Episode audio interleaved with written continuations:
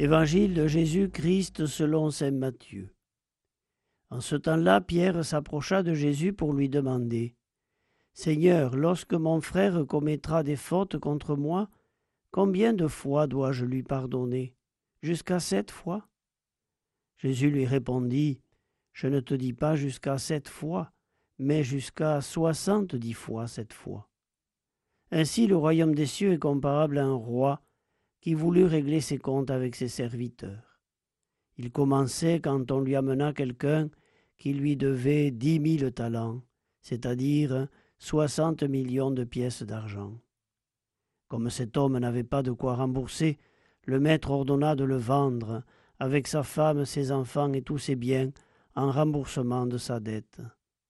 Alors tombant à ses pieds, le serviteur demeurait prosterné et disait Prends patience envers moi, et je te rembourserai tout. Saisi de compassion, le maître de ce serviteur le laissa partir et lui remit sa dette. Mais en sortant, ce serviteur trouva un de ses compagnons qui lui devait cent pièces d'argent. Il se jeta sur lui pour l'étrangler, en disant Rembourse ta dette. Alors tombant à ses pieds, son compagnon le suppliait Prends patience envers moi, et je te rembourserai. Mais l'autre refusa, et le fit jeter en prison jusqu'à ce qu'il ait remboursé ce qu'il devait. Ses compagnons, voyant cela, furent profondément attristés et allèrent raconter à leur maître tout ce qui s'était passé. Alors celui-ci le fit appeler et lui dit Serviteur mauvais, je t'avais remis toute cette dette parce que tu m'avais supplié. Ne devais-tu pas, à ton tour, avoir pitié de ton compagnon? Comme moi-même j'avais eu pitié de toi Dans sa colère, son maître le livra au bourreau jusqu'à ce qu'il eût remboursé tout ce qu'il devait.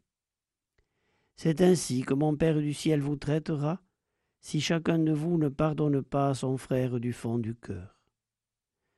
Lorsque Jésus eut terminé ce discours, il s'éloigna de la Galilée et se rendit dans le territoire de la Judée, au-delà du Jourdain.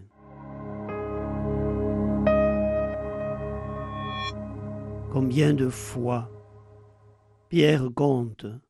Il est dans la logique humaine qui consiste à mesurer, à calculer, à comptabiliser. Jésus va essayer de lui faire comprendre que Dieu, lui, ne compte pas.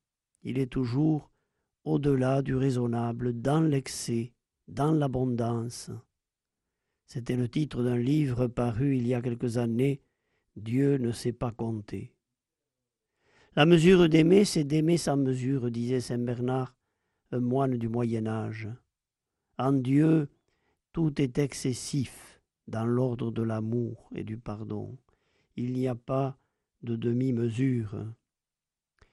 Alors pourquoi être si exigeant vis-à-vis des autres, puisque nous-mêmes sommes bénéficiaires au long des jours du pardon infini du Père?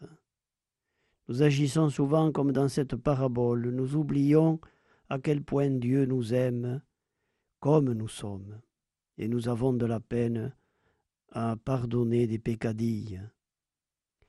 Que Dieu nous donne son regard sur les autres, sur nous-mêmes, un regard d'espérance et de confiance.